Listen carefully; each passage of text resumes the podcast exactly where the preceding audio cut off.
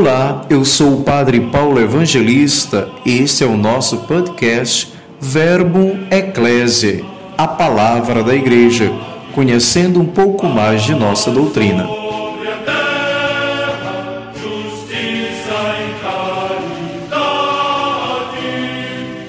Olá, queridos. O podcast de hoje será sobre o dogma da virgindade perpétua de Maria. A virgindade perpétua de Maria é parte integrante da doutrina cristã. Ora, o Concílio de Latrão, no ano de 649, abordou essa questão.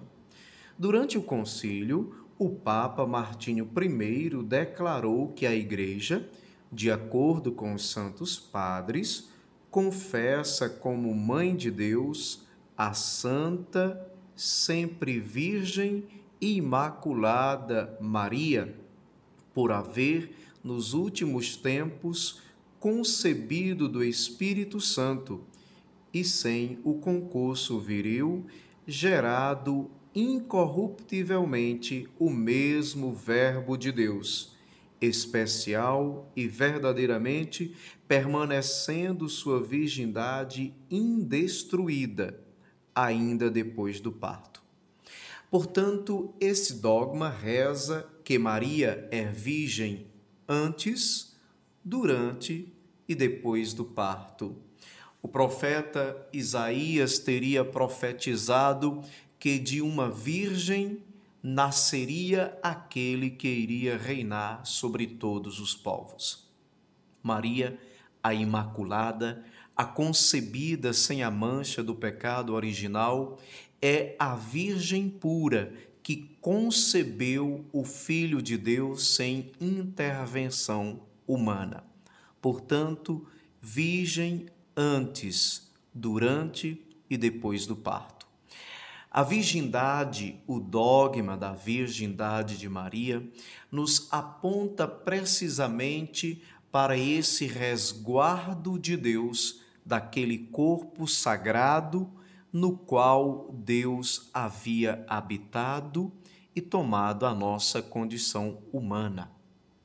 É um convite também para nos nossos tempos em que a pureza e o cuidado respeitoso do corpo como templo do Espírito Santo tem se perdido a ser uma redescoberta.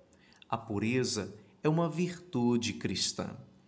No Sermão da Montanha, Jesus dirá: Bem-aventurados os pobres de espírito, porque deles é o reino dos céus. O cristão é convidado, como Maria, a resguardar o seu corpo, cuidar dele como templo, como morada do Espírito Santo, a respeitá-lo como lugar da habitação de Deus e, do mesmo modo, não utilizar do corpo do outro como instrumento de prazer, de gozo, menosprezando. Que Maria Imaculada e sempre Virgem nos ajude a redescobrir a virtude e o valor da pureza em nossa vida. Interceda por nós, a Virgem sempre pura.